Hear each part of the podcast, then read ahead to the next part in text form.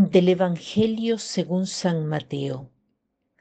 En aquel tiempo Jesús dijo a sus apóstoles, Yo los envío como ovejas entre lobos. Sean pues precavidos como las serpientes y sencillos como las palomas. Jesús hoy nos manda como ovejas en medio de los lobos. ¿Por qué dice esta frase? Pienso que la respuesta es casi evidente. Estamos rodeados de mal, estamos rodeados de peligros mortales. El cristiano se distingue por sus ideas, por su modo de vivir, por lo cual provoca desprecio, irritación, lucha. Y es como si estuviese en medio de lobos. Y Jesús nos ordena que seamos prudentes como serpientes y sencillos como las palomas. Viendo esta frase nos parece ver un Jesús un poco ingenuo. Jesús, ¿cómo pretendes que la astucia de la serpiente nos pueda evitar ser mutilados por los lobos? Si nos mandas en medio de los lobos, nosotros somos ovejas y por fuerza somos devorados. Pero Jesús nos dice que seamos prudentes como las serpientes. ¿Qué tiene de característico la serpiente para que valga la pena ser como ellas?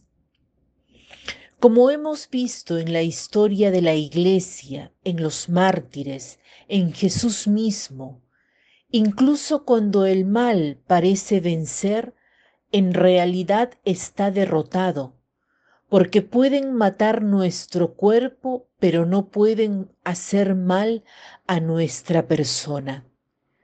No muero si incluso me matan. Y es así nuestra fe nos lo dice.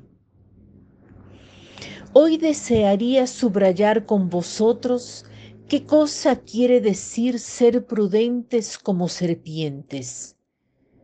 La serpiente, dice San Agustín, cuando está vieja y es presa de la decrepitud, se introduce en un túnel, de modo que se despoja de la piel vieja para salir nueva. Imítala tú, cristiano, e imita a Jesús que dice, entra por la puerta estrecha. El apóstol San Pablo nos dice además, despójense del hombre viejo y revístanse del hombre nuevo, que ha sido creado a imagen de Dios. Por lo tanto, hay una característica que debemos imitar de la serpiente, no morir a causa de la decrepitud. Cuando nos hemos despojado de la decrepitud, habremos imitado la prudencia de la serpiente. Imítala, conserva la cabeza. ¿Qué significa esto?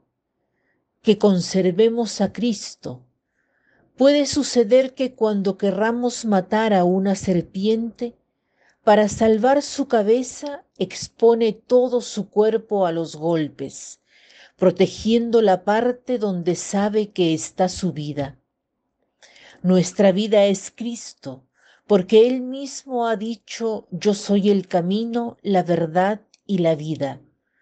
Por tanto debemos imitar a la serpiente en esto en renovarnos continuamente, en despojarnos del hombre viejo, en dejar que los otros nos maten, pero sin quitarnos la fe. La fe es nuestra cabeza. Podemos perder todo, pero no podemos perder nuestra fe. Esta es la verdadera prudencia.